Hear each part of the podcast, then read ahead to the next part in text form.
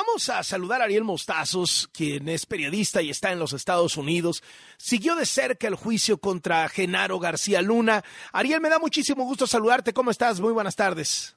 Igualmente, Carlos, qué gusto saludarte a ti y al auditorio de W Radio. Eh, ¿Cuáles son tus propias conclusiones después de haber atestiguado lo que dijo la defensa, lo que dijo la fiscalía y lo que determinaron los jurados?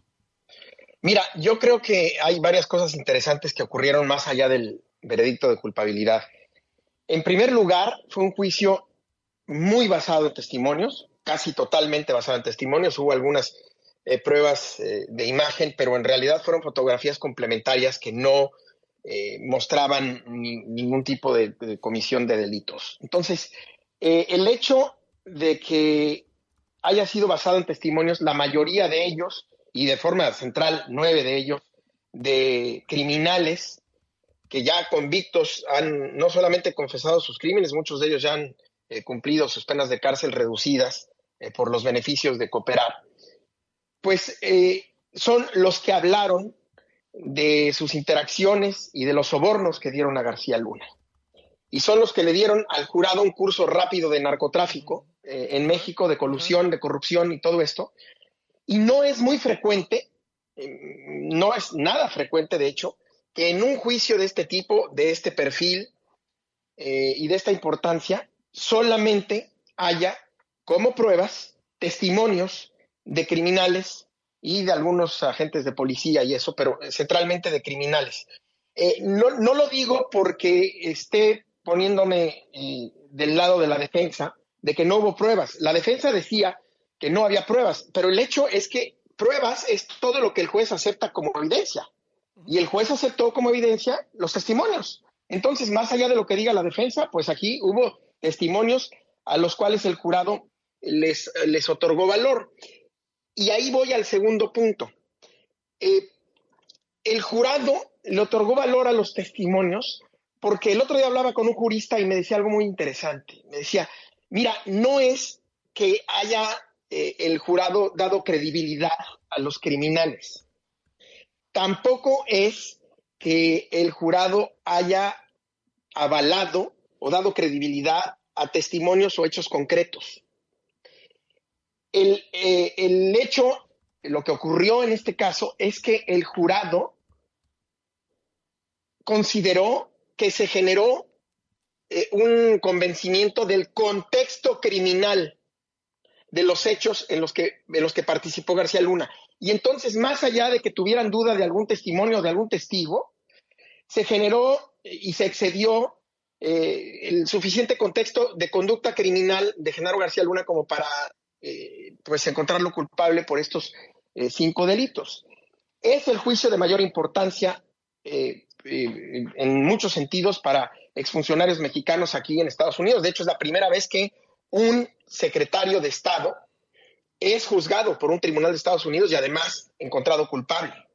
Entonces, sin duda alguna se trató de, algo de mucho perfil. Y luego está lo que viene, porque lo que viene es igual o más interesante que el juicio y puede ser igual o más histórico.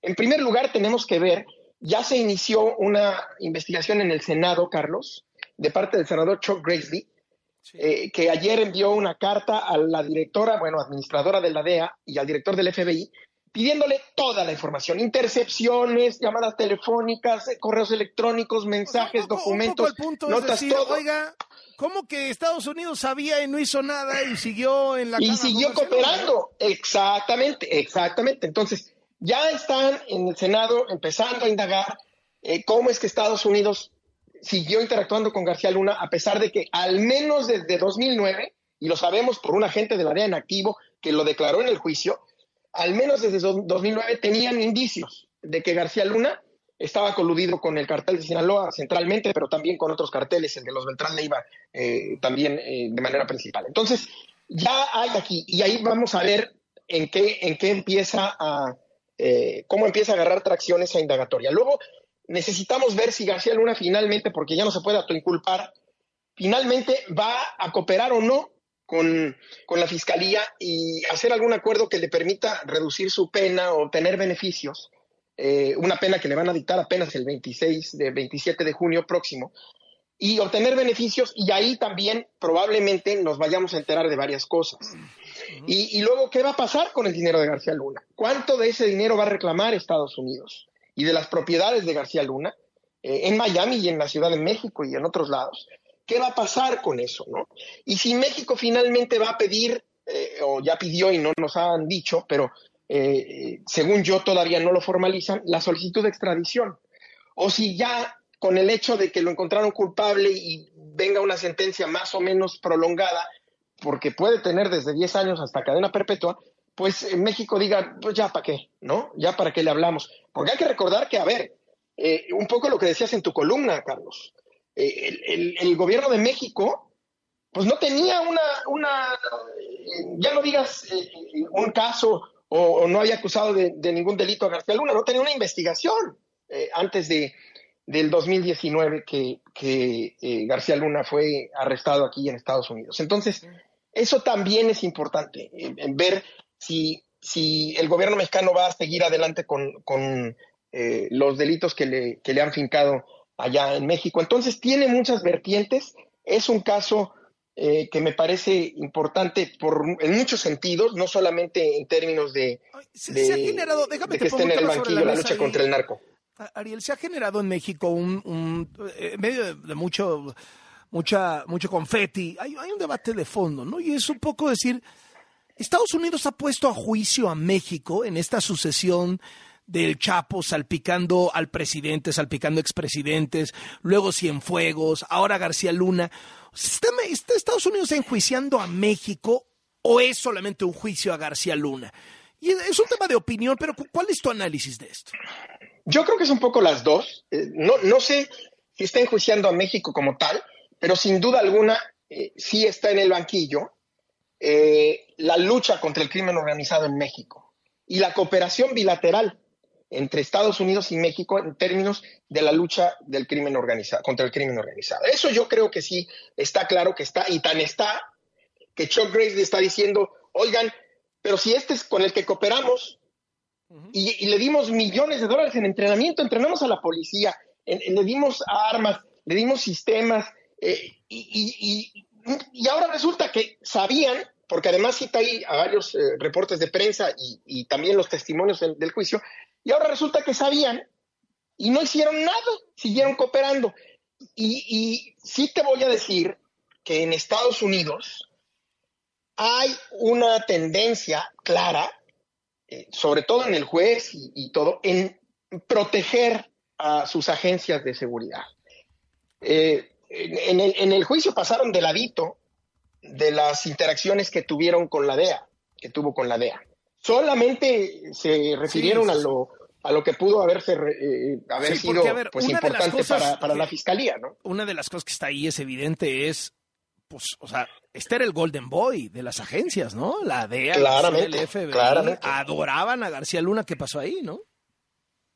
Sí, entonces pasaron de ladito porque ahí hay, cuando menos, cuando menos cosas, eh, pues que, generan duda eh, acerca de acciones y también de relaciones de las agencias de seguridad de Estados Unidos y Justicia respecto a García Luna cuando estaba en el poder. Entonces, esas cosas eh, en el juicio, por lo menos, las pasaron de ladito en Estados Unidos y es importante que ahora, por lo menos en el Senado, pues estén iniciando algún tipo de indagatoria. Pero pero mi, para, para, responder en concreto eh, lo que me preguntaste, mi sentir, mi percepción es que están en juicio tres cosas. Primero, obviamente, García Luna, eso ya lo encontraron culpable. Luego, la cooperación entre México y Estados Unidos y la lucha de México, eh, la presente y la pasada, pero también la presente, contra el crimen organizado, eh, eh, que no ha sido muy, muy buena la relación, con, lo sabemos, con el presidente López Obrador y su gobierno, porque pues hasta mayores límites y, obstáculos le puso a la interacción con la DEA y con el FBI, y después de esto, pues quién sabe en qué va a terminar. Y en tercer lugar, también la percepción de México, eh, la imagen de México en Estados Unidos y en el exterior como un país en donde eh, ahora sí está comprobado pues que los altos mandos de la policía y de las áreas de seguridad del gobierno se aliaron con los criminales a tal punto que operativos de los carteles se pusieron los uniformes de la AFI y de la Policía Federal y se pusieron a detener ellos como si fueran policías a sus contrincantes de otros carteles. Y luego el mismo gobierno dijo que habían sido pues elementos de la policía cuando en, realidad no lo eran, eran operativos de los carteles uniformados. Y luego los que sí eran policías, los policías federales, algunos se corrompieron a tal nivel que le ayudaban a Sergio Villarreal el Grande a bajar la droga de aviones en el aeropuerto internacional de la Ciudad de México y a sacarla y entregársela. Maleteros, o sea, maleteros, ¿no? Pues ya, no, francamente no se me ocurre mayor nivel de, de, penetración y de corrupción. O sea, ya estaban trabajando para ellos literal. De maleteros, o sea, de maleteros. De, maleteros, de maleteros, de choferes, de, de gestores, eh, de coyotes, de lo que tú quieras. Ya estaban trabajando para ellos. Y eso nos hace preguntar cómo están ahorita las cosas, en primer lugar, pero, pero también, en, segundo lugar, pues yo creo que hace ver que la percepción, la imagen de México como un país corrupto, eh, se apuntaló a raíz del ¿Crees que esto puede generarle rápido, ya para cerrar, Ariel, problemas a Felipe Calderón, a Andrés Manuel López Obrador, a Vicente Fox, a Enrique Peña, que han, entre algunos en el juicio del Chapo, otros tanto en el del Chapo como en este, han sido mencionados? Mira, eh, sin duda alguna creo que puede haber ahí algún tipo de indagatoria, eh, pero eso está en manos de los fiscales. Yo te voy a responder nada más con una cosa y que la gente haga sus, saque sus cuentas. Eh, no porque no quiera yo eh, responderte más, sino porque no puedo. Pero el único antecedente que tengo para responderte esa pregunta es el siguiente. Muy probablemente, si García Luna no hubiera sido mencionado en el juicio del Chapo, no habría habido una investigación contra él. Mm, y, muy probablemente eh, el hecho de que fuera mencionado hizo que los fiscales pusieran todavía más atención, si es que ya lo traían en la mira.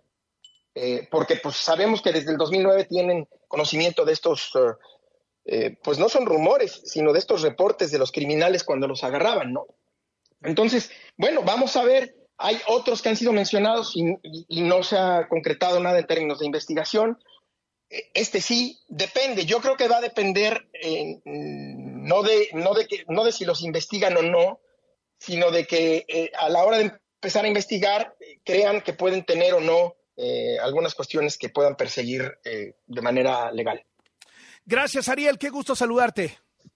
Igualmente, Carlos, a ti ya la Hasta luego. Ariel Mostazos no solo es periodista en Estados Unidos, le sabe un montón a los temas de seguridad nacional.